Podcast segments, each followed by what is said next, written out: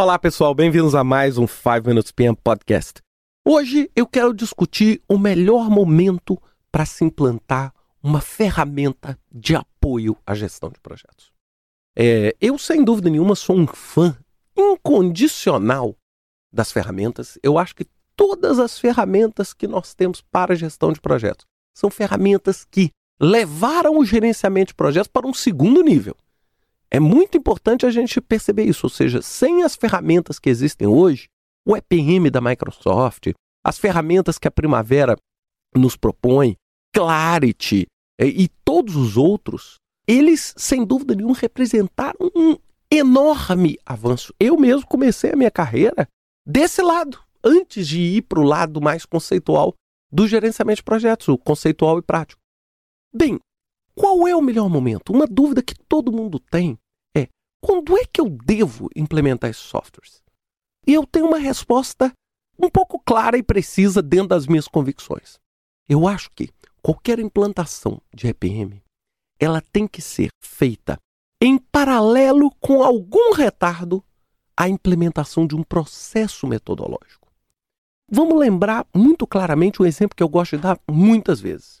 A planilha eletrônica, ela é um acelerador do processo de cálculo.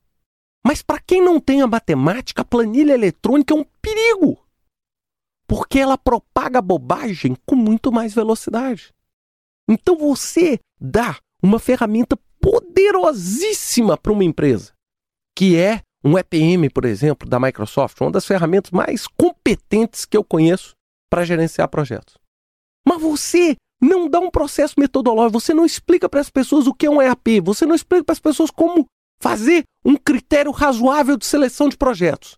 E aí você pega uma ferramenta como EPM que tem processo como HP para poder fazer seleção de projetos, mas com conceitos furados, você simplesmente vai dar uma matemática, uma velocidade à bobagem. Por isso que eu digo o seguinte: não é fazer depois, é fazer os dois juntos. Eu acho que um grande erro é implementar esse tipo de ferramenta quando você não tem um processo definido. Não tem. A ferramenta precisa ser adaptada ao processo de trabalho de vocês. E não vocês mudarem tudo em função de uma ferramenta. É lógico que existe um bom senso aí, né, nessa parametrização. Todas as ferramentas são muito parametrizáveis. Mas se você não entende como é que você faz uma análise comparativa entre dois projetos em um determinado critério usando HP? Você vai lá no software e vai usar isso sem saber o que, que você está fazendo? É, é igualzinho eu entregar uma planilha eletrônica para quem não sabe matemática ou entregar um processador de texto para quem não sabe línguas. Só vai fazer bobagem. E bobagem acelerada. Esse é um grande problema que a gente vê hoje. A tecnologia é um grande acelerador. Mas a tecnologia não constrói por si só o conhecimento.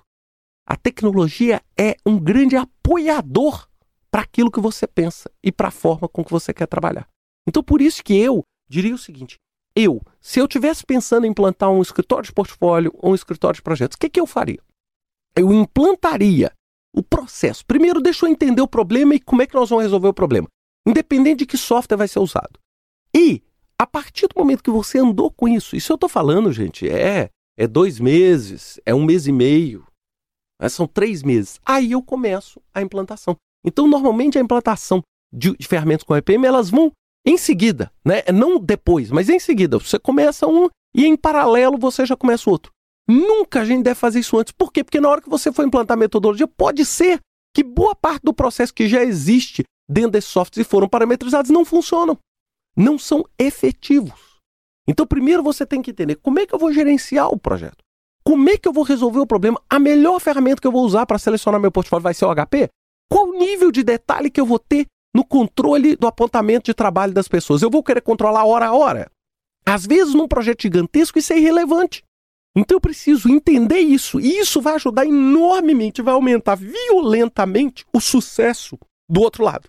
Eu vou dizer, eu já trabalhei muito com a implantação de EPM, desse tipo de software.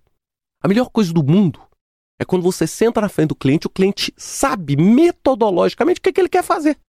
Fica tudo mais simples. Agora, quando você desenvolve isso do zero e você acha que o cliente vai querer aquilo, chega lá na frente e ele vê que pode ter gerado um volume de trabalho gigantesco para a equipe dele, pode ter gerado menos, e aí você fica sem sintonia entre a tecnologia que você está provendo e o conceito e o real problema que você tem. Essas duas coisas precisam andar juntas. Aí sim, quando você tem esse conhecimento da ferramenta e tem um bom processo, um processo inteligente que é compatível com a realidade da sua empresa, aí sim você tem sucesso. Se não, você pode estar construindo um verdadeiro pesadelo para você. Pensem bem nisso. Um grande abraço para vocês. Até semana que vem com mais um 5 Minutes PM Podcast.